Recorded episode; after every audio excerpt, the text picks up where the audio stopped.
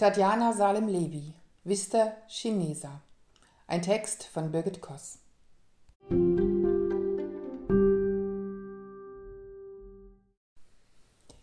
Tatjana Salem-Levi erzählt in ihrem Roman Vista Chinesa die Geschichte ihrer Freundin Joanna.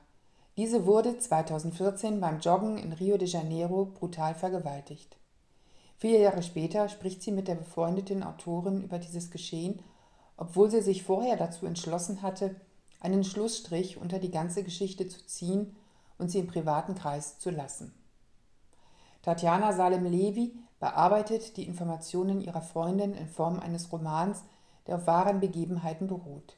Sie wählt dazu formal einen Brief, den die vergewaltigte Frau später an ihre Kinder schreibt, um der Wahrheit Genüge zu tun. Wir erfahren neben Joannas grausamer Erfahrung etwas über den Ablauf der Tat, die Folgen, die Reaktionen von Freunden und Familie und der Polizei.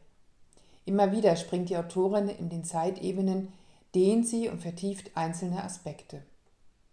Sie blickt zurück auf das Geschehen, zeichnet ein Bild der Protagonistin vor der Tat als selbstbewusste junge Architektin, die täglich auf dem Weg zum Aussichtspunkt Vista Chinesa zum Joggen geht.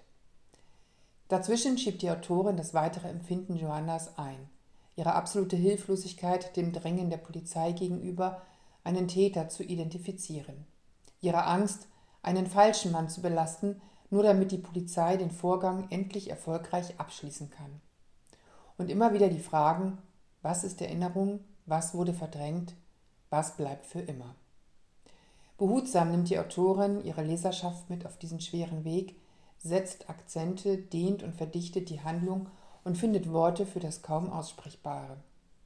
So zeigt Tatjana Salem-Levi, eine der bedeutendsten Gegenwartsautorinnen der brasilianischen Literatur, was es heißt, den Verstörten und Verstummten eine Stimme zu leihen und dadurch ein Mitfühlen zu ermöglichen.